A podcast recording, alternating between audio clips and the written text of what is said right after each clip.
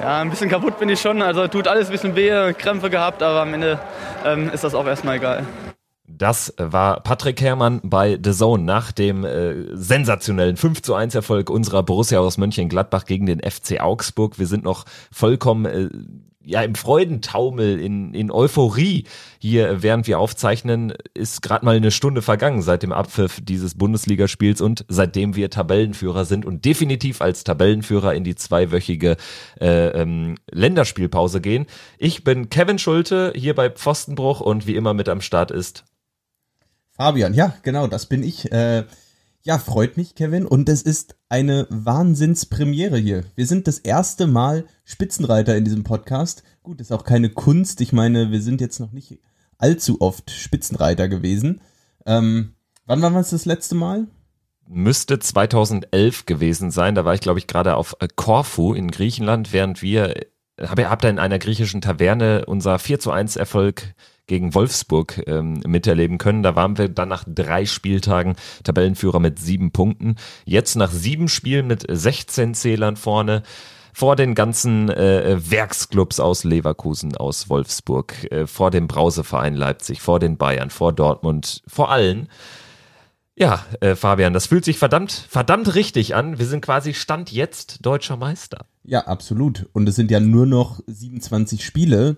Das bedeutet ja quasi, dass wir es fast geschafft haben und fast am Ziel sind, äh, nur noch 27 Spiele gewinnen und äh, dann wird's wahr. So einfach, so einfach ist das. Wir müssen aber natürlich auch über die Liga sprechen, wo wir nicht Erster sind, die Euroleague. Da sind wir nach äh, zwei Spieltagen mit nur einem Punkt ja, nicht ganz so weit vorne. Guter Dritter. Guter Dritter, genau. Also quasi äh, auch äh, ja mit mit Ambitionen noch weiterzukommen. Die haben wir dank Patrick Herrmann natürlich, der die Woche seines Lebens gespielt hat. Uns rettet er in Istanbul bei Başakşehir hier spät einen Punkt, trifft dann doppelt gegen Augsburg. Das Augsburg-Spiel werden wir, um in der Chronologie zu bleiben, im zweiten Teil der Folge besprechen, ausführlich. Jetzt aber erstmal Istanbul und da gibt's natürlich vor allen Dingen ja ein Thema, was den Fußball auf dem Rasen in den Schatten stellt. Absolut. Wir haben ja letztes Mal gelernt, ich sage gerne absolut. Ich bleibe auch dabei.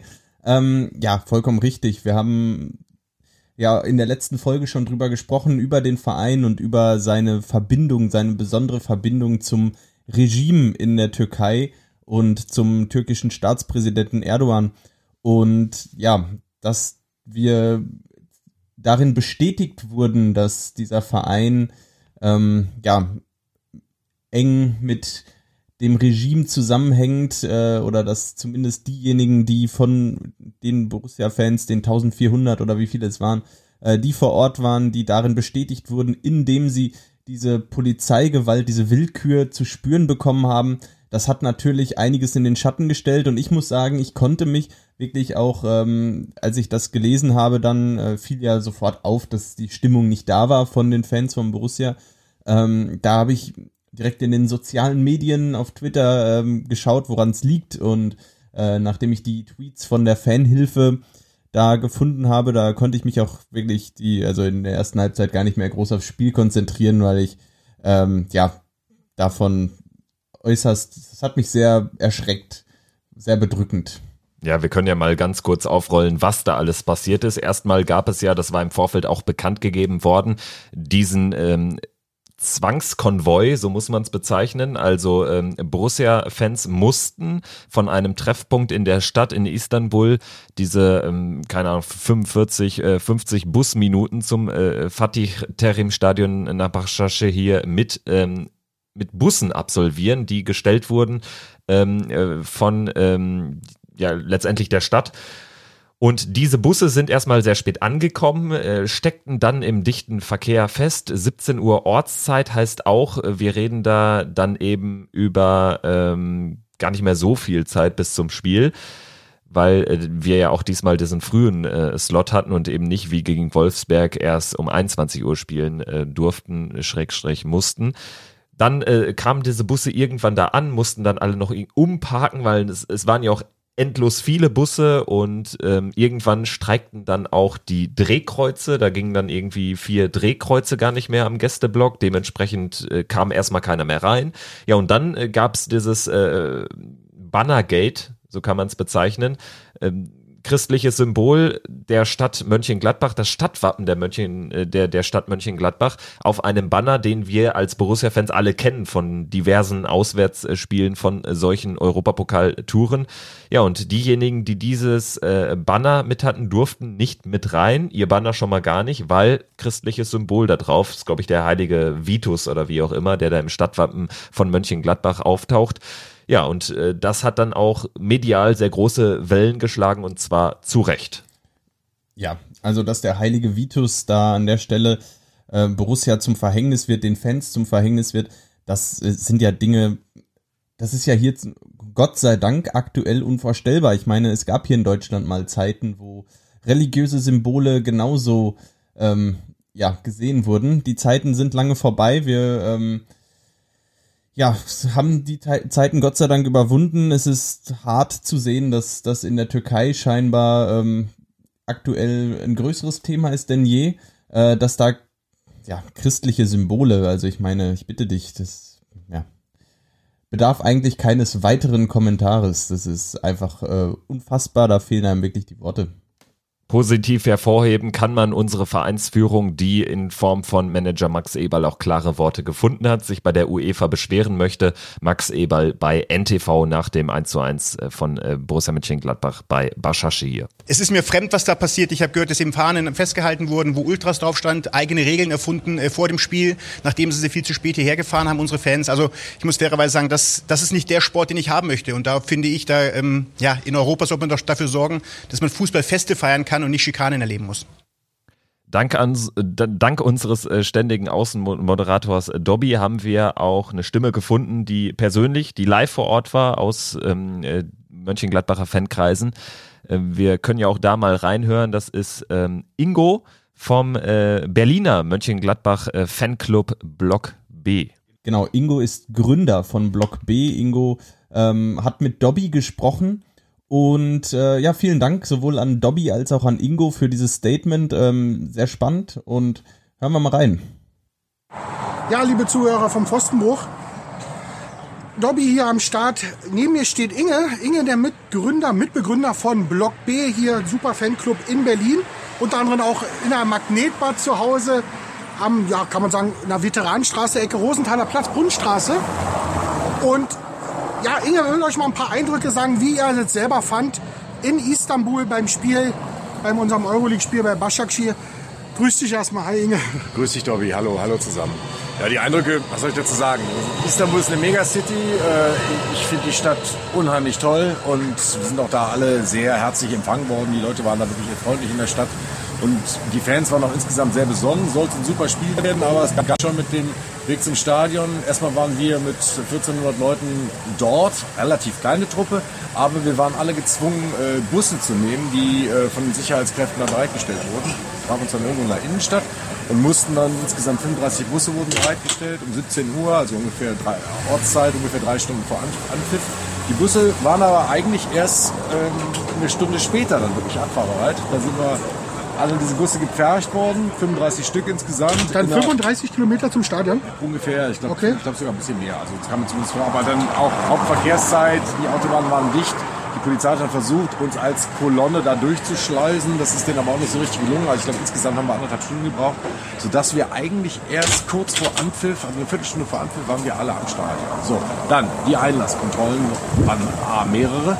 Und dann gingen die Drehkreuze, die haben zum Teil nicht funktioniert. Für 1400 Leute insgesamt nur vier Drehkreuze, von denen zwei immer nur so sporadisch mal funktioniert haben. Und da kam es dann schon zu leichten Tumulten, Protesten. Und ja, dann war aber logisch, weil alle wollten ja ins Stadion. Alle wollten ins Stadion. Ne? Sicherlich haben sich da auch die Offiziellen von Borussia gewundert, wo die ganzen Fans bleiben. Denn der Gästeblock war ja noch nicht ein paar Minuten, ja. wo er anpfiff, war er ja leer. Ich habe es gesehen im Fernsehen. So, und dann, als ich vom Drehkreuz stand, ich bin ungefähr ah, hinter, knapp hinter der ersten Ultragruppe rein, da habe ich dann gesehen, äh, dass sie dann unter massiven Einsatz der Polizei dann in den Block getrieben wurden, zum Teil auch mit Schlagstätten. Einige sind noch draußen geblieben. Und dann das Groteske überhaupt, ein Banner völlig gewaltfreies Banner, das auch normalerweise immer im Borussia, hängt, im Borussia Park hängt und auch immer zu Auswärtsspielen mitgenommen wurde, Dur durfte nicht rein, weil ein Stadtwappen von äh, der Stadt Mönchengladbach abgebildet war. In diesem Stadtwappen ein christliches Symbol, ich glaube so ein Stab und ein Kreuz, ein stilisiertes. Und der Mensch, ja. Der Mensch. Und die Jungs, die die Fahne nicht mit reinbringen durften, sind natürlich dann äh, draußen geblieben. Einige wurden auch festgesetzt. Ich würde mal schätzen, so 10, 12 Leute sind draußen geblieben. Ich weiß es aber nicht genau.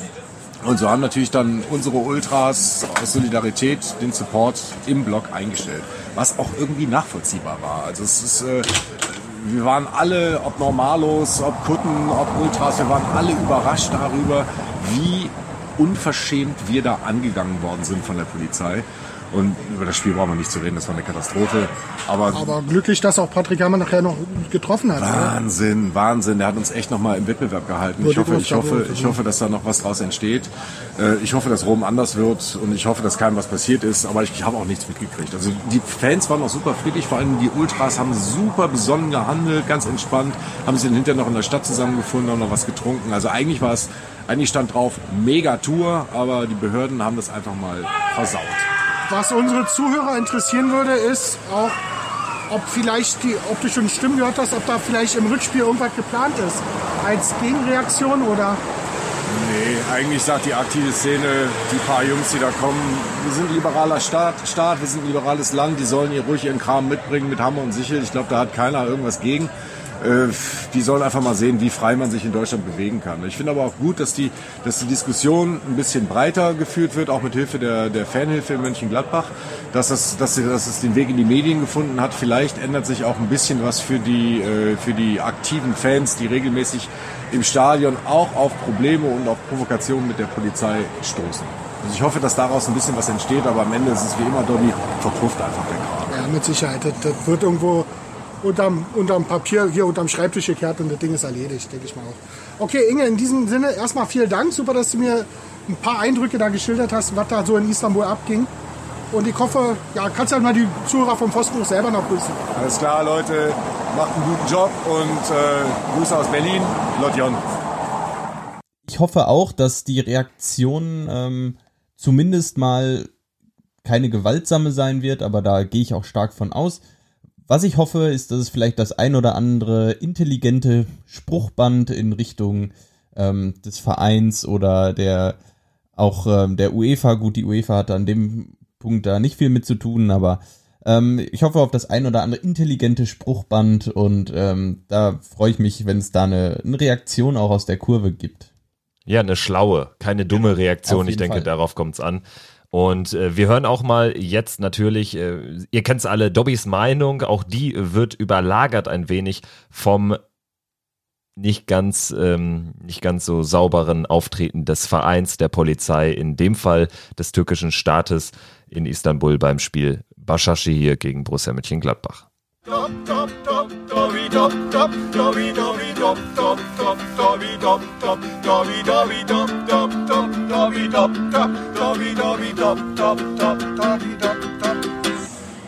Was für eine, ein beschissener Tag.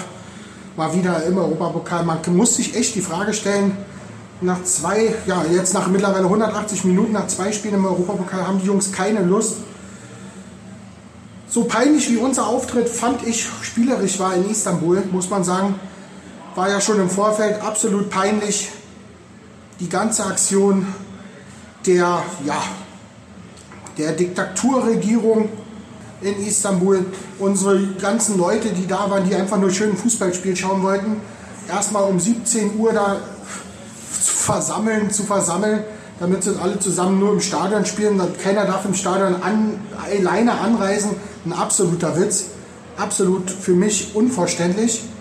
Dann dazu, wie man mit den umgegangen. Man nimmt die Fahnen ab, weil da das Stadtwappen von Mönchengladbach mit dran ist. Echt traurig, hoch 5 aber spiegelt momentan auch die ganze Sache wider, was da in der Türkei in der Politik abgeht. Ziemlich peinliche Aktion, sehr, sehr traurig. Und genauso peinlich und schwach waren wir eigentlich, muss ich sagen, die gesamten 90 Minuten lang, mit Ausnahme von zwei Spielern, die ich gerne rausnehmen möchte, unter anderem ein Jan Sommer, der uns da wirklich den Punkt festgehalten hat. In der ersten Halbzeit allein mit drei Superparaden. Sonst gehen wir da mit einer Klatsche wieder nach Hause. Und für mich freut es sich natürlich auch super Patrick Herrmann, der dann zum 1-1 einnetzt, was auch ganz, ganz wichtig war. Wer weiß, wer weiß, wer weiß. Sonst hätte man schon sagen können, nach zwei Spielen wäre unser Abenteuer Europa dieses Jahr beendet. Ja, ein Glück, dass wir den Hermann noch hatten, beziehungsweise hatte Marco Rose ja generell ein glückliches Händchen. Der Freistoß, der dann am Ende ins 1 zu 1 mündete, kam von äh, Raphael, dann Benzebaini mit dem Fuß am Ball äh, befördert äh, den Ball über den äh, ähm, Torwart von Bashasche hier an die Latte und den Abpraller verwertet Patrick Herrmann. Ich denke, wir haben das äh, Geschehen äh, rund um den Platz äh, so far erstmal besprochen. Wir können ja jetzt konkret mal über die Leistung unserer Jungs sprechen, so wie das auch Dobby gemacht hat, der ein sehr schlechtes Fazit gezogen hat.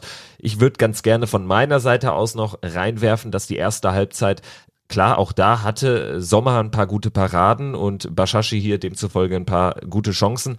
Aber grundsätzlich war es ein offenes Spiel und wir hatten da auch unsere Momente, wo wir es einfach verpasst haben, in die Tiefe äh, den äh, Pass genau zu spielen, in den Lauf eines äh, Tyram, eines Embolo, eines Player, wie auch immer. Da fand ich es eigentlich nicht ganz so schlecht. Also fatal war dann eben kurz nach der Halbzeit dieser Ballverlust von Wendt, der dann in so einem einfachen 0-1 mündete. Das wäre so meine Kurzanalyse erstmal. Und danach ging halt erstmal gar nichts. Und Bashashi hier hat dann natürlich auch das ausgespielt, was sie können, was sie auch können müssen mit diesen äh, Spielern, nämlich äh, mit erfahrenen Spielern so ein Spiel clever über die Bühne bringen am Ende hatten wir dann doch noch Glück, dass wir da noch irgendwie ein Tor gemacht haben, aber da haben sie es grundsätzlich bis zur 91. Minute ja auch clever gemacht. Also ein Stück weit ist man ja dann auch immer nur so gut, wie der Gegner es zulässt. Absolut. Da haben wir es wieder.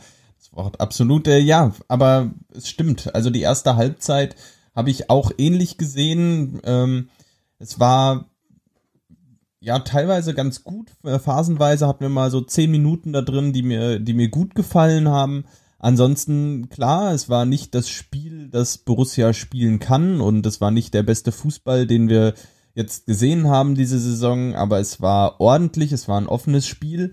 Hm, natürlich ist es auch nicht einfach, gegen einen Gegner zu spielen, den man ähm, ja auch schwer einschätzen kann. Hat man in der Vorbereitung einmal gegen gespielt.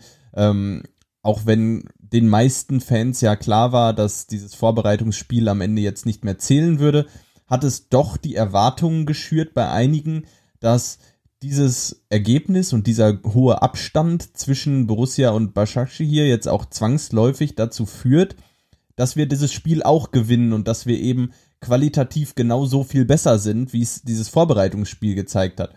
Dass das nicht der Fall ist, war den meisten ja eigentlich klar, aber ich hatte doch das Gefühl, einigen auch irgendwo nicht so ganz.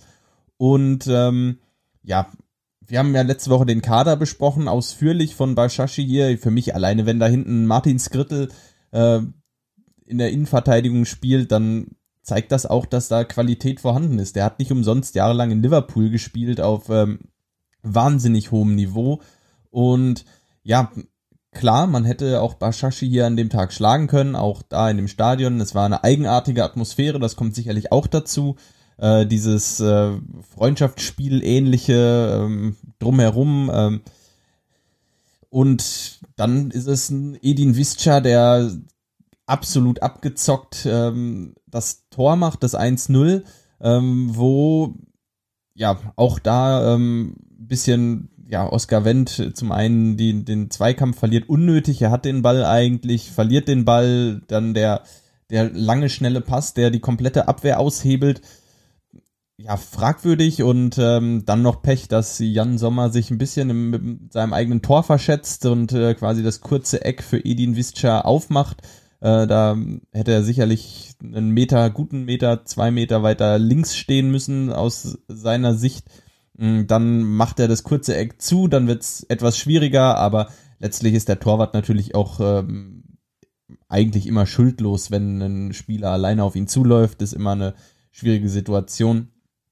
Ja, und danach wird's extrem schwer. Danach, ich glaube, das haben wir alle gesehen, das Spiel für den neutralen Zuschauer muss danach eine Qual gewesen sein, weil äh, Başakşehir hier hinten drin stand, auf die schnellen Umschaltmomente gewartet hat. Eigentlich das Spiel, das Borussia spielen möchte, äh, das konnte dann eben Başakşehir hier spielen und das sind dann die kleinen Momente, wo wir auch letzte Woche gegen Hoffenheim gesagt haben, da kommt es dann auch auf das Quäntchen Glück an. Da gegen Hoffenheim waren wir diejenigen, die das 1-0 gemacht haben, kurz vor der Pause. Und wir hatten dann auch eben die Umschaltmomente, haben das genutzt, haben das 2-0 und 3-0 hinten ähm, im, im Nachhinein in der zweiten Halbzeit gemacht. Und das sind dann so Kleinigkeiten, die dann dazu führen, dass man so ein Spiel eben verliert oder eben nicht gewinnt. Und deshalb müssen wir, glaube ich, mit diesem Punkt absolut zufrieden sein. Und wenn ich mal weiterschaue, viele Leute rechnen das ja hoch. Naja, jetzt haben wir gegen einen schlechten Gegner gespielt, gegen Bashashi hier. Jetzt äh, holen wir da nur einen Punkt, dann verlieren wir ja gegen Rom. Und daran glaube ich nicht, weil ich glaube, dass wenn wir gegen Rom spielen und Rom versucht, selber Fußball zu spielen, dann werden wir, dann wird Borussia Räume bekommen in dem Spiel und dann könnte, ähm, kann ich mir vorstellen, dass wir in Rom überraschen und äh, da gewinnen und dann ist die Gruppe auf einmal wieder komplett offen. Ja, ich habe die Gruppe auch noch nicht abgeschrieben, erst recht nach diesem Ausgleich. Ich glaube, der war ganz wichtig, weil sonst kann man auch schnell Baschashi hier aus den Augen verlieren. Klar, die haben 4-0 in Rom verloren, haben da schon einen Qualitätsunterschied äh, offenbart, aber die spielen jetzt eben danach zu Hause gegen Wolfsberg. Wolfsberg ist für mich eine Wundertüte immer noch denen würde ich es auch zutrauen, dass sie jetzt zweimal gegen Bashashi hier verlieren. Ich glaube es nicht. Sie können auch genauso gut zweimal gewinnen, aber es sind eben, also ich sag mal, die, die Punkte sind nicht äh, so im Vorhinein verteilt in der Gruppe und äh, Rom äh, wird äh, vielleicht auch noch über die zwei vergebenen Punkte jetzt in Wolfsberg stolpern. Man hat äh, da sicherlich auf sechs gehofft, damit man, oder auf, auf die Punkte vier, fünf und sechs gehofft, damit man jetzt eben mit einem Polster äh, die Spiele gegen Gladbach angeht. Ich sehe auch Chancen für uns gegen Rom. Der Schlüssel wird sein, da jetzt irgendwie vier Punkte zu holen, vielleicht in Rom zu punkten, zu Hause zu gewinnen oder umgekehrt, wie auch immer. Und dann ist in der Gruppe wieder was drin. Wenn wir vier Punkte holen gegen Rom, ist klar, dass wir vor der Roma stehen nach vier Spieltagen. Deshalb hat die Gruppe Potenzial noch für uns und wir dürfen uns auch nicht kleiner machen, als wir sind. Die AS Rom ist meine Einstellung zu Fußball 2019 ist nicht viel besser als Eintracht Frankfurt, TSG Hoffenheim, glaube ich. Ich glaube, da sind die Unterschiede marginal. Also die, natürlich kann an einem, an einem schlechten Tag kann Rom uns auch sezieren und dann äh, mit einem Spieler wie äh, Justin Kluivert, der über die Außen kommt, mit einem Jeko als, als Zielspieler, dann auch uns äh, da aus dem Stadion schießen. Aber das kann Hoffenheim auch, wenn die früh in Führung gehen. Genau, ich würde sie vielleicht von der Qualität eher mit äh, Bayer Leverkusen ungefähr vergleichen. Ähm, vielleicht auch vom, vom gesamten Vermögen, viele offensiv starke Spieler, junge, schnelle Spieler. Ähm, absolut. Und äh, ich sehe sie da auch, ich sehe sie da einfach nicht in so einer Überposition, wie sie gemacht werden. Das ist nicht, ist nicht Barcelona, es ist, äh, ist die Roma, die, die sich auch letztes Jahr in der Serie A schwer getan hat. Ähm, viele Spieler, die eben nicht konstant ihre Leistung abrufen aufgrund des jungen Alters und äh, da sind wir keinesfalls chancenlos. Äh, eher im Gegenteil, ähm, wenn die Roma sich äh, Borussia gegen Wolfsberg anschaut und sich vor dem Spiel gegen Borussia denkt, ach, das wird ja eine leichte Nummer, die können ja gar nichts, äh, dann äh, und die Roma so mit der Einstellung in das Spiel gegen Borussia geht, dann wird die Roma ähm, auch schnell sehen, dass Borussia auch anders kann. Und ähm, ich bin absolut optimistisch. Ich habe es dir gesagt, ähm, meine steile These ist, dass wir noch zehn Punkte holen aus den verbleibenden Spielen und damit mit elf Punkten äh, Gruppensieger werden. Ja, also jetzt wird's äh, schon äh, ziemlich theoretisch hier, aber tatsächlich hast du ja einen Punkt, wenn du sagst, zehn Punkte, äh, die äh, sind ja auch drin. Also wenn man sich die Leistungen anschaut in der Bundesliga, dann ist es eben nicht so unwahrscheinlich, dass wir gegen Rom vier Punkte aus den beiden Partien mitnehmen. Es muss halt dieses Bundesliga-Gesicht sein in den Partien gegen die Roma, in den weiteren Partien gegen Wolfsberg und Istanbul. Ehrlich gesagt, wenn man den Tabellenrechner betätigt, dann müssten es die zehn Punkte aber auch fast schon sein, oder? Oder reichen uns vielleicht auch acht? Wie sind da so deine, deine, äh, deine Rechenbeispiele? Ja, das kommt natürlich auch immer auf die Parallelspiele an, aber äh, meine, ach was? Ach ja, unglaublich, oder? Ähm, ja, meine Prognose ist, dass nach vier Spielen alle Mannschaften fünf Punkte haben. Das äh, war die Prognose, die ich, die ich dir geschickt habe. Das heißt, äh, wir holen vier Punkte aus den Spielen. Başakşehir hier holt auch vier Punkte aus den beiden Spielen gegen Wolfsberg. Und ähm, ja, demnach entsprechend äh, Rom und Wolfsberg aus den kommenden zwei Partien dann jeweils einen Punkt. Und dann haben wir äh, eine super spannende Gruppe mit vier Teams, die fünf Punkten haben. Und äh, dann bin ich optimistisch, dass wir, dass ähm, in Graz, dass da Borussia noch eine, eine Rechnung mit, mit dem WAC offen hat und das Spiel mit einer anderen Einstellung angehen wird. Und dann glaube ich, dass wir in Wolfsberg äh, vielleicht nicht sehr deutlich, aber dass wir da dreifach punkten. Und äh, dann sind wir vor dem Spiel gegen, vor dem Rückspiel gegen Bashashi hier in einer sehr guten Ausgangssituation. Vor dem letzten Spiel dann im Dezember. Und das wäre meine Rechnung. Und wenn wir da das Spiel gegen Bashashi hier gewinnen, dann stehen wir eben bei den elf Punkten. Es darf geträumt werden, das äh, wird gerade ganz deutlich, aber das hat ja auch einen Grund. Und das ist die perfekte Überleitung von der Europa League zur Fußball-Bundesliga und da macht ein Blick zu meiner Rechten, hängt die Kicker-Stecktabelle ganz besonders viel Spaß. Wir sind Erster. Fabian, 5-1 gegen den FC Augsburg knapp 48 Stunden nachdem die Mannschaft ähm, ja aus Istanbul äh, zurückgekehrt ist, äh, so einen Start in das Spiel hinzulegen, nach 13 Minuten 3-0 zu führen und damit das Spiel quasi schon vorab zu entscheiden. Das war schon eine beeindruckende Anfang Anfangsphase. Eine absolut beeindruckende Anfangsphase, Startphase, wie ich sie selten erlebt habe in einem, in einem Spiel. Ähm, ich kann mich an eine turbulente turbulente erste Halbzeit erinnern mal 2013 am letzten Spieltag gegen den FC Bayern. Da ähm, ging es auch in der, in der Anfangsphase des Spiels schon hoch her. Und am Ende haben wir das Spiel noch verloren oder das Spiel äh, dann. 3 zu 4. Da wir, ich glaube, nach sieben Minuten 2-0 geführt. Nach 18 Minuten 3-1. Ja.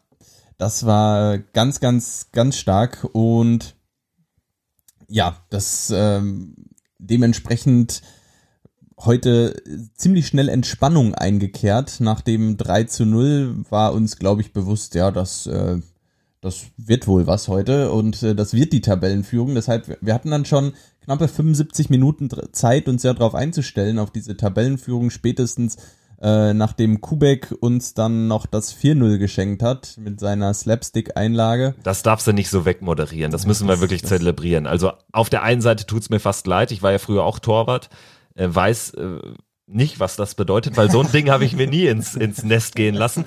Aber äh, also äh, Slapstick par excellence, das kommt in jeden äh, Highlight-Clip äh, zu dieser Saison. Zumal ähm, die Kommentatoren haben auch darüber fabuliert, klar, er weiß jetzt nicht, was er machen soll, weil wenn er den Ball dann in die Hand nimmt, nachdem er äh, da über seine eigenen äh, Füße gestolpert ist, dann gibt's ja oder gäbe es äh, indirekten Freistoß. Aber er kann den Ball ja auch einfach zur Seite rausschießen, was auch immer. Also er versucht dann stattdessen irgendwie Player zu faulen, hat man ja fast das Gefühl gehabt, weil er sich so mit seinem Körper in Player reinlegt, aber der fällt einfach nicht, blöd. Und äh, dann macht er aus 50 Zentimetern das 4-0. Ja, das äh, stimmt. Dem kann ich gar nicht mehr viel hinzufügen. Das war, äh, ja, die Szene, wir haben sie jetzt alle gesehen, glaube ich, und spannend. Also, ähm, interessant, ich habe sowas selten gesehen, kommt natürlich immer mal wieder vor, solche, solche Torwart-Einlagen. Ich glaube, ja, Testegen hatte mal die, äh, die Nummer im Braunschweig. US und ja, und im USA-Testspiel, der ähm, äh, da, damals in den USA, ich weiß gar nicht, war es gegen die USA sogar oder? Ich glaube ja, das war da eine Niederlage. Da gab es zwei Spiele in den USA gegen USA und gegen Ecuador. Ich glaube, gegen die USA war das. Genau, wo auch der, der Ball irgendwo vom Rechtsverteidiger, ich weiß nicht wer es war, ähm, rein zu ihm gespielt wurde und er sich den Ball ja einfach über, über den Schlappen rollen lässt und äh, der Ball äh, dann ins Tor, wenn ich mich recht erinnere. Das Schöne ist ja auch immer, dass die Kommentatoren genau in solchen Szenen, wenn der Ball eben nicht am Fuß klebt, aus den ähm, ja aus dem Fuß immer Schlappen machen. das, das ist so das ist auch eine schöne Metapher finde ich, weil ja. mit Schlappen äh, kann ich die Bälle auch nicht stoppen. Das stimmt allerdings. Ja und äh, passiert selten. Ähm, jetzt ist es zu unseren Gunsten verlaufen, Gott sei Dank. Und äh, ja, dann ist ja erstmal Ruhe eingekehrt ins Spiel. Wobei dazu muss man noch sagen, ich habe glaube ich nach äh, nach einer Minute habe ich zu dir gesagt, dass dass ich glaube, oder dass es zu dem Bundesliga-Spieltag passen würde, wenn wir jetzt hier auch nur einen Punkt holen und das Spiel 1-1 ausgeht. Und äh, im quasi im gleichen Zuge macht, äh, macht äh, Dennis Zakaria das, das 1-0 und äh, meine Aussage war dann direkt mal hinfällig. Ein Glück. Aber wir müssen ja auch bei den ähm, äh, Toren zum 1-0, 2-0, 3-0 mal wirklich über unsere Offensive sprechen. Das war ja wirklich ein toller offensiver Vortrag. Also beim 1-0 setzt sich Tyram wieder über außen so durch wie ähm, infolge des 1-0 von Alassane Player in Hoffenheim. War eine ähnliche Szene, wo er wirklich von außen kommt, dann auch äh, man denkt fast, er verpasst den Moment des Abspiels, aber nein, er zieht dann nochmal an, geht nochmal zur Grundlinie und dann der perfekt getimte Pass. Und beim 2-0 ist es ja ein ähnliches Tor. In dem Fall ist Player, der den Tyram macht. Und beim 3-0 ist es einfach ein tolles Zusammenspiel, ein toller Doppelpass zwischen Patrick Herrmann und Alassane Player. Ja, klasse, diese, diese Bälle auch immer wieder äh, hinter die Abwehr der Augsburger. Das war, hat heute super funktioniert. Das war vielleicht äh, die, das beste Beispiel für den Fußball von unter Marco Rose jetzt, wenn man sagt, ähm, der ist charakterisiert durch dieses schnelle Umschaltspiel, durch die, durch die, ähm, durch das vertikale Spiel äh, hinter die Viererkette der, der Augsburger.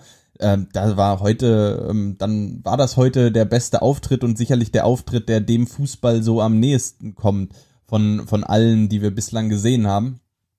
Und absolut. Äh, dazu muss man sagen, dass äh, Kubek, der Torhüter, sicherlich auch bei allen Gegentoren nicht günstig aussieht. Bei den ersten drei in den 13 Minuten ähm, bis zum 3 zu 0. Alle Tore in die kurze Ecke und das ist für einen Torhüter natürlich, du warst Torhüter, hast es eben erwähnt, äh, da sieht man blöd aus, wenn jeder Ball ins kurze Eck geht, oder? Ja, das sieht halt immer so aus, als würde er wie so eine Bahnschranke, wie die ominöse Bahnschranke fallen.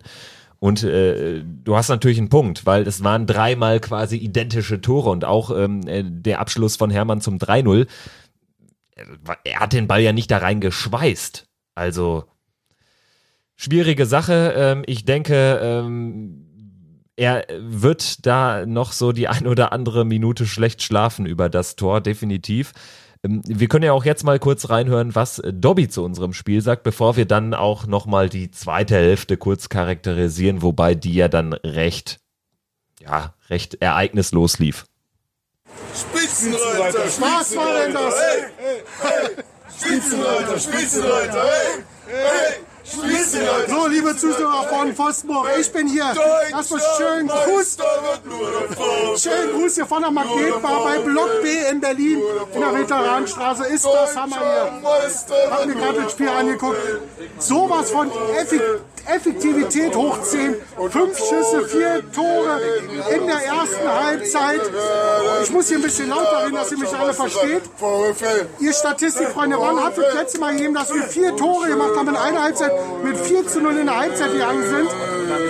Für mich ganz klar Spieler des Tages, Patrick Herrmann. Junge, wie der aufgetrumpft hat, war schon mal Hammer. Wie, mit einer Aggressivität und vor allem Effektivität. Stevie Aber Leiner. Stevie Leiner, hier kämpft, hier fightet, sagt man mir hier gerade im Hintergrund. Also ich muss Hammer sagen, das war ein richtig geiles Spiel und ja, verdient verdient, muss man sagen, Spitzenreiter in der Bundesliga zur, ja, ich glaube, jetzt Welt, haben wir, der Welt. Der Welt. Jetzt haben wir gerade, glaube ich, äh, ja, Länderspielpause. Und ich, so kann es nach der Länderspielpause, ich denke mal, von allen hier ruhig weitergehen, dass wir bleibt Punkte so. holen. Das bleibt so. In diesem Sinne, alle Zuhörer vom Pfostenbruch, einen schönen Tag und Grüße, euer Dobby. Dobby und Block B im Freudentaumel. Absolut. Fast sagen. Das war ähm, ja gut beschrieben von Dobby. Ähm, ich denke, das war das, was wir alle gesehen haben. Ich glaube, bei so einem 5-1, da gibt's auch keine zwei oder drei Meinungen zu so einem Spiel. Ich glaube, da muss man einfach sagen, war gut. Ja klar, äh, wir haben aber auch natürlich auch ein bisschen was zugelassen, also im, im Überschwang des Offensivfußballs. Einmal war es äh, ähm, André Hahn, der da auf einmal frei vor Sommer auftauchte, da dann aber noch abgeblockt wurde oder dessen Schuss. Dann äh, diese andere Szene auch mit, mit äh, André Hahn, ähm, der den Ball über Sommer legt, von Sommer ganz klaren Fuß abbekommt.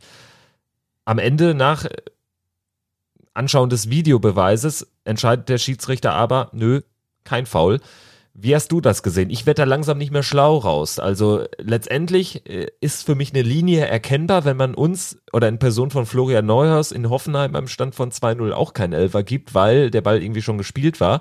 Ähm, und jetzt war er auch schon gespielt, aber trotzdem ist es ja eigentlich ein Foul im Strafraum.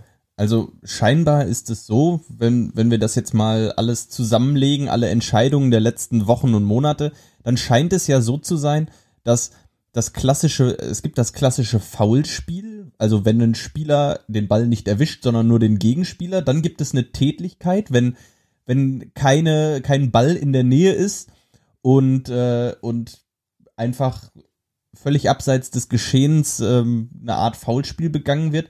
Aber scheinbar scheint es so zu sein, dass wenn jemand erst den Ball spielt und dann den Gegenspieler lebensgefährlich verletzt, dass das ähm, nichts ist, weil das scheint dann Einsatz um, im Kampf um den Ball gewesen zu sein. Äh, komische Linie finde ich auch. Bei Neuhaus war es genau so und bei Neuhaus fand ich es fragwürdiger.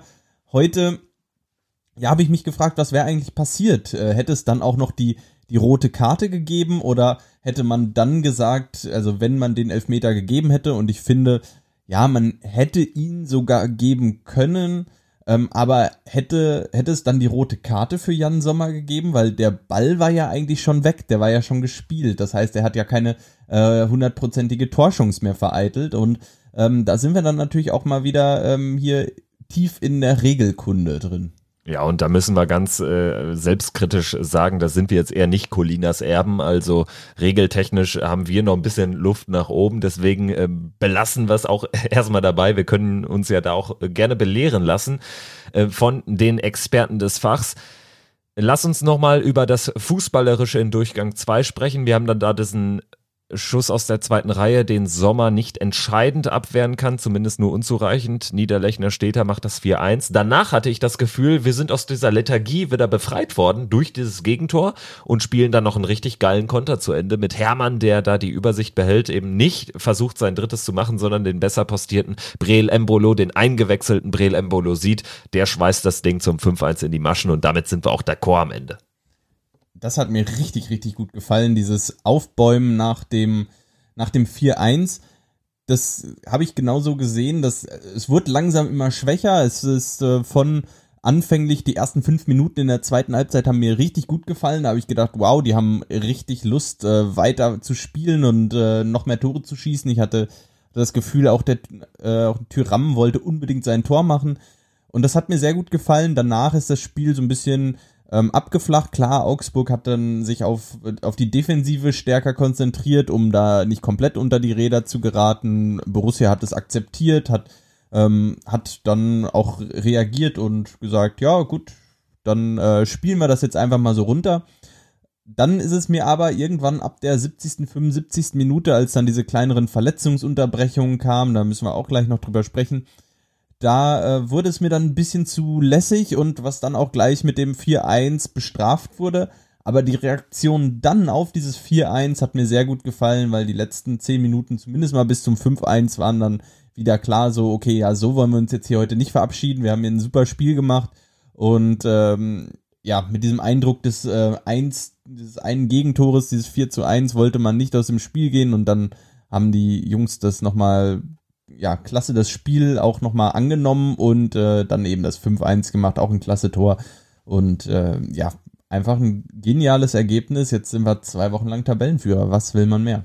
Absolut. Einzig hätte, äh, jetzt rede ich auch schon so wie du. Ein, einzig hätte man äh, dieses Spiel oder ja, diese Gemengelage, diese Tabellenführung noch vergolden können, indem sich nicht zwei Spieler leider verletzungsbedingt aus dem Spiel verabschieden mussten. Einmal nach gut einer Stunde Stevie Liner, der da im Tackling oder infolge eines Tacklings sich leider verletzt. Das sah so ein bisschen nach, äh, ich bin ja auch kein Mediziner, wir sind keine Regelkundler, keine Mediziner, was, was sind wir überhaupt? Wir eigentlich? warum, warum tun wir das? Was können wir? äh, auf jeden Fall vielleicht Sprunggelenk. Fußballer sind wir auch nicht, also, also irgendwie äh, ja, Fabian, Sprunggelenk irgendwie so, sah jetzt nicht, sah jetzt sehr unrund aus, wie er da äh, am Rand des äh, Platzes in die Katakomben geholpert ist. Dann äh, Matthias Ginter, auch er mit gutem Willen vorangeschritten, wollte da ein Gegentor verhindern, hat das auch geschafft mit einem, einer sehr langen Grätsche. Ich glaube auch da gegen den späteren Torschützen Florian Niederlechner grätscht den ab, wird dann allerdings von Niederlechner abgeräumt, der über ihn drüber fällt sozusagen und dann ähm, ja so, so ein bisschen sein sein ähm, sein Gesicht trifft und das sah auch nicht gut aus. Vielleicht so ein bisschen Gesicht Schulter was auch immer. Also da sah, hat er ja auch eine Vorgeschichte. Absolut sah dann nach Schulter aus ja, da kann man nur hoffen, dass es nichts Schlimmeres ist. Ähm, ich hoffe ja immer, kurz vor der Länderspielpause hoffe ich immer, dass, dass es so kleinere Blessuren sind, die die Spieler dann von der Reise zur Nationalmannschaft abhalten. Also ich drücke den beiden die Daumen, dass, dass sie nicht zur Nationalmannschaft müssen. Aber ich hoffe natürlich, dass sie in zwei Wochen dann äh, zum, naja, kann man das Spitzenspiel sagen in Dortmund, wenn, wenn man beim Tabellenachten spielt? Das ist ja wirklich, also tatsächlich eine skurrile Situation, mit vier Punkten Vorsprung nach Dortmund zu fahren, die eher, ja, eher in der Mitte der Tabelle stehen, anstatt äh, oben. Also ich hoffe, sie kassieren auch gegen uns äh, wieder einen Punktverlust, äh, dass wir da irgendwas mitnehmen. Das ist ja in Dortmund nicht häufig der Fall gewesen wir können jetzt auch eigentlich über Dortmund sprechen schon, wenn wir jetzt in die Länderspielpause gehen. Wir halten fest, die Länderspielpause kam eigentlich noch nie so passend. Das betrifft einmal die Tabellenführung und natürlich auch jetzt die Verletzten, die hoffentlich nichts allzu Schlimmes davongetragen haben und im Idealfall vielleicht sogar in zwei Wochen wieder fit sind. Ja. Bevor wir natürlich auf das Spiel gegen Dortmund dann vorausblicken, vielleicht noch mal kurz zum Personal. Jetzt gegen Baschashi hier haben wir haben wir, braucht mir gar nichts sagen, weil das war dieselbe Aufstellung wie äh, zuvor in Hoffenheim, ohne Veränderung. Ähm, heute haben wir vier Veränderungen gesehen in der Startelf. Das waren ähm, zum einen Rami Benzebaini hinten auf der, auf der linken Seite in der Abwehr ein sehr gutes Spiel gemacht, äh, der Oskar Wendt da wieder abgelöst hat, der dann erst später ins Spiel gekommen ist. Äh, und natürlich Toni Janschke und Patrick Herrmann. Ich freue mich ja immer, wenn die beiden auf dem Spielberichtsbogen auftauchen und äh, und spielen, weil ja, es macht einfach Spaß. Toni Janschke, Fußballgott, Entschuldigung. Ja, ich wollte dich schon äh, korrigieren. Das hat der Junge verdient. Patrick Herrmann, ähm, dem haben wir ja auch in einem Eingangston angemerkt, der war wirklich fertig. Äh, der hat sich aufgerieben für den Verein. Äh, ist da am Ende, also er konnte ja gar keinen Pass mehr spielen, so fertig war der. Tolles Spiel gemacht, äh, garniert mit zwei Toren äh, oder drei Toren in äh, vier Tagen sozusagen. Äh, Benze Baini, da sprichst du was an, geiles Spiel gemacht, wirklich. Auch da merkt man nochmal das, ähm, was man sich auch, glaube ich, von diesem Transfer versprochen hat oder verspricht, nämlich auch diese, diese Flanken, diese Hereingaben mit Drive, dieses offensive Spiel, was der natürlich dann auch äh, nochmal mehr forcieren kann als ein Oscar Wendt, analog fast zu Stevie Liner rechts. Also das äh, bringt uns da auch nochmal auf eine, auf eine offensiv neue Qualität. Klasse Pass von ihm auf äh, Alassane Player vor dem 2-0, den er äh, direkt bedient. Player läuft in den Strafraum äh, und spielt den Ball zu Patrick Herrmann. Also da Benzebaini im Eishockey hätte er einen Scorerpunkt bekommen, weil da kriegen ja immer die zwei Vorlagengeber jeweils noch den Scorerpunkt. Im Fußball leider nur der direkte Vorlagengeber. Ansonsten wäre er da auch am Tor beteiligt gewesen. Äh, gut gemacht, äh, immer wieder auch äh, eben nicht den Sicherheitspass gespielt, was Oscar Wendt ja oft vorgeworfen wird, sondern immer wieder auch die äh, Anspielmöglichkeit vorne gesucht und ähm, absolut klasse Spiel gemacht. Dann haben wir noch Laszlo Benisch, der auch noch neu ins Team gerutscht ist für Florian Neuhaus. Äh, auch ein super Spiel gemacht. Ich glaube, wir brauchen jetzt hier nicht mit äh, jeden Spieler einzeln mit Lob zu überschütten. Es war einfach von der gesamten Mannschaft heute ein gutes Spiel. Ich finde, da ist keiner abgefallen oder ähm, war jetzt besonders hervorhebenswert. Natürlich die Torschützen, äh, die vier, die wir hatten, Patrick Herrmann, Breel Embolo, ähm, Dennis Zakaria und Alassane Player, das waren die vier Torschützen, die wir hatten, natürlich klasse. Ansonsten Benisch ja die hochverdiente Pause, möchte ich mal sagen, für Florian Neuhaus. Wir haben es in den letzten Wochen, wird immer wieder gesagt, der wirkte ein bisschen überspielt, der war dann platt, hat in Hoffenheim ein gutes Spiel gemacht, in Istanbul dann wieder ein etwas schwächeres Spiel, ist etwas abgetaucht. Ähm, ja, hochverdient, dass er mal eine Pause hatte. Ich, ähm, ich habe mit ihm mitgefühlt und konnte, konnte nachfühlen, dass, ähm, ja, natürlich immer blöd als Fußballer auf der Bank zu sitzen. Man möchte immer spielen, aber ich glaube, das war die einzig richtige Entscheidung und Laszlo Benisch hat das ja ähm, ja, das Vertrauen ja auch mit einer super Leistung heute zurückgezahlt. Ich verspreche dir, wir reiten jetzt wirklich nicht jeden Spieler des Kaders durch. Einen Namen aber nochmal ähm, würde ich ganz gerne hervorheben wollen, nämlich Alassane Player, nicht wegen seines kuriosen Tores unter gütiger Mithilfe von Thomas Kubik, sondern wegen einer ganz spannenden Statistik, die du mir während des Spielschauens offenbart hast. Was hat Alassane Player mit Toni Polster zu tun? Ja, wenn meine Statistikaufzeichnungen stimmen, dann hatte Alassane Player vor dem Spiel gegen Istanbul, also äh, zwei Spiele und ein Tor zuvor, exakt dieselbe Statistik wie Toni Polster, also selbe Anzahl an Pflichtspielen für Borussia und selbe Anzahl an Toren, nämlich 18 Tore bei äh, 43 Pflichtspielen oder so, nagel mich nicht drauf fest, ungefähr. Ähm, ja, fand ich ganz amüsant, habe ich dir erzählt und jetzt habe ich es auch euch erzählt. Jetzt habt ihr hier auch ähm, ein kleine Statistik-Anekdote mitgeteilt bekommen. Ja, das ist auch unser Ziel, dass wir so äh, Woche für Woche vielleicht die ein oder andere Statistik herauskramen, die ihr garantiert noch nicht gehört habt. Und äh, da sind wir uns sicher, dass äh, uns das in dieser Woche gelungen ist mit der Player-Polster-Statistik. Deswegen, man kann ja jetzt konstatieren, durch äh, seinen äh, Treffer ähm, ja, gegen, gegen Augsburg heute, dass er jetzt schon ein größeres äh, Stück Vereinsgeschichte geschrieben, geschrieben hat als äh, Toni Polster. Genau, das hat er. Das hat er damit. Zumindest hat er mal ein Pflichtspieltor mehr. Der steht jetzt bei 19. Und hoffentlich kommen noch viel, äh, viele weitere dazu, äh, möglicherweise auch nach der Länderspielpause in Dortmund. Ich habe eben vor gut zehn Minuten schon mal über Dortmund sprechen wollen. Du hast mich eingebremst, zu Recht. Lass uns aber jetzt über Dortmund reden. Wir fahren nach Dortmund in zwei Wochen ein bisschen Zeit. Also wir persönlich fahren nicht hin. Ich bin ähm, leider nicht in Dortmund. Du bist auch nicht in Dortmund an dem, an dem Tag. Aber Borussia fährt als Spitzenreiter und natürlich dann auch als haushoher Favorit nach Dortmund. Ich meine, wenn der Spitzenreiter zum Tabellenachten fährt, dann ist die Ausgangssituation klar, oder? Ja, definitiv können wir da äh, mit einer äh, sofern man es äh, äh, sagen kann, mit einer nötigen Portion Ruhe in die Partie gehen. Wir können Dortmund kommen lassen und dann möglicherweise den einen oder anderen Konter setzen. Darauf wird es sicherlich ankommen. Es ist auch ein schönes Wiedersehen mit äh, so Leuten wie Moda Hut, der ja, ähm, ja fast ein zweiter Cuisance wird, weil der spielt ja mittlerweile auch gar nicht mehr in Dortmund. Äh, Torgen Hazard, der spielt zwar, aber äh, ja, im Moment spielt die bessere Borussia woanders. Also auch da gibt's das ein oder andere Wiedersehen. Nicht zuletzt mit dem, über den ich jetzt kein schlechtes Wort verlieren will, verlieren kann. Die Rede ist von Lucien Favre.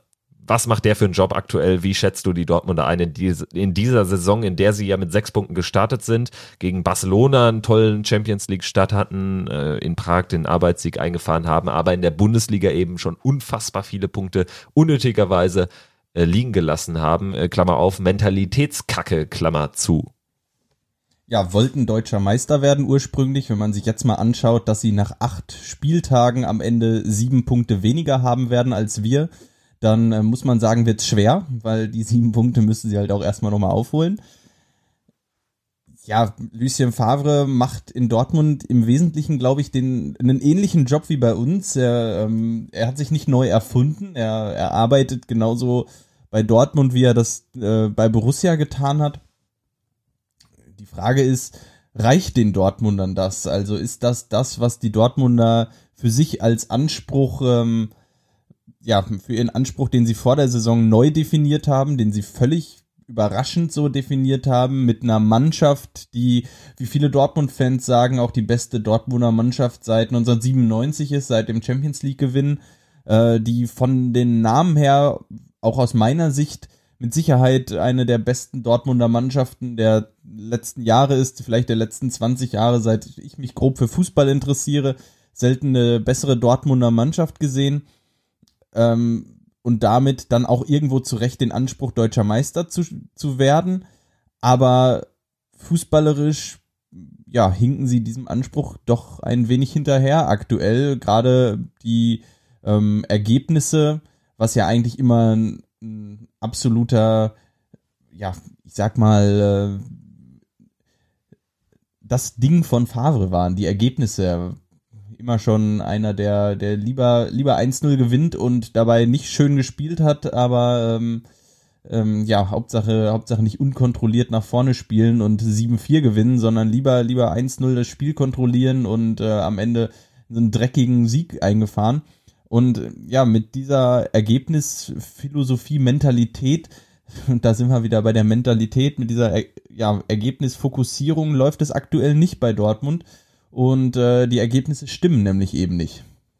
Ja, richtig. Zumal, äh, was mir auffällt, ist, dass sie äh, einen Paco Alcázar schon sehr vermissen jetzt gerade, wo der eben nicht spielen kann, weil für mich gibt es da sehr viele Häuptlinge, vielleicht ein paar zu viele. Also ein äh, Marco Reus, der natürlich als Kapitän da vorangeht, auch für mich ein guter Kapitän ist, aber ähm, also jetzt Häuptlinge nicht in, in Form von Mentalität, sondern ich habe manchmal ein bisschen das Gefühl, dass sich die offensiven Granten, die es zweifellos alle sind, da rede ich über Reus, Brandt, Götze, Sancho, äh, Hazard, dass die sich auch ein bisschen auf den Füßen stehen gegenseitig. Also es ist mal spielt dann äh, geht dann Brandt ganz vorne rein, dann äh, geht Götze ganz vorne rein, dann äh, wird Reus vorgezogen, wie auch immer aber es ist irgendwie aktuell nicht so klar erkennbar, wie sieht dieses äh, Offensivspiel aus, wenn eben Paco Alcázar nicht spielt. Das ist für mich aktuell äh, ganz klar zu sehen und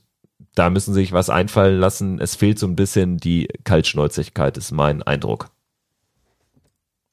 Die Kaltschnäuzigkeit und äh, auch die defensive Stabilität und auch das ist ja eigentlich Favres ähm, Steckenpferd, sag ich mal, die äh, immer wieder diese defensive Stabilität. Jetzt haben sie wieder zwei Gegentore in Freiburg bekommen, wieder eins sehr spät und äh, und das kann Borussia ausnutzen. Ich meine, ähm, wenn wenn Dortmund das Spiel macht und Borussia hinten gut steht, dann ähm, und dann Räume bekommt ähm, vorne, dann wird's richtig schwer für Dortmund, äh, dieses Spiel zu gewinnen.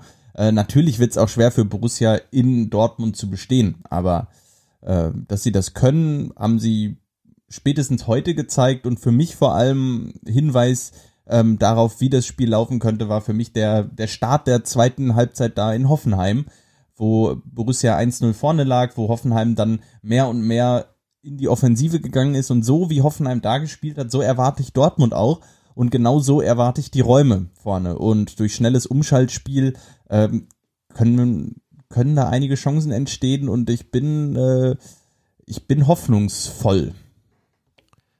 Mit diesen äh, schönen Schlussworten äh, können wir, denke ich, die Folge für heute beschließen. Es war wieder eine erfolgreiche Woche, bedingt einmal durch das äh, späte Ausgleichstor von Patrick Herrmann bei Bashashi hier in Istanbul in der 91. Minute, womit äh, leichte Chancen oder kleine Chancen in der Europa League Gruppenphase gewahrt sind. Da hängt alles von den zwei Partien, vor allen Dingen jetzt erstmal gegen die AS Roma ab und ja, einem 5 zu 1 Erfolg gegen Augsburg und der daraus resultierenden Tabellenführung in der Fußball-Bundesliga.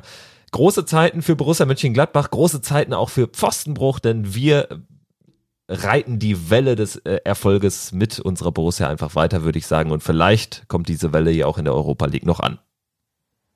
Und das wird sie spätestens, äh, wenn wir dann in Rom spielen und du vor Ort bist und äh, und dann äh, nochmal Borussia live vor Ort supporten kannst. Und ja, Falls ihr Feedback, äh, Fragen, Wünsche, Anregungen habt, dann äh, besucht uns doch gerne auf unseren Social Media Kanälen, auf Facebook, auf Instagram oder schreibt uns einfach ganz klassisch eine E-Mail an fabian.pfostenbruch-podcast.de. An der Stelle, sorry Kevin, es gibt immer noch keine E-Mail-Adresse für dich. Ähm, ansonsten, äh, falls ihr ganz oldschool seid, per Brief sind wir nicht erreichbar, noch nicht. Vielleicht äh, richten wir noch irgendwann so eine Offshore-Scheinfirma ein, wo ihr dann auch Briefsendungen hinschicken könnt, dann die wir alle irgendwann die SZ die Pfostenbruch-Papers auf. Genau, die alle zwei Jahre dann mal kontrolliert werden, wenn wir irgendwo in der Karibik zum Urlaub verweilen.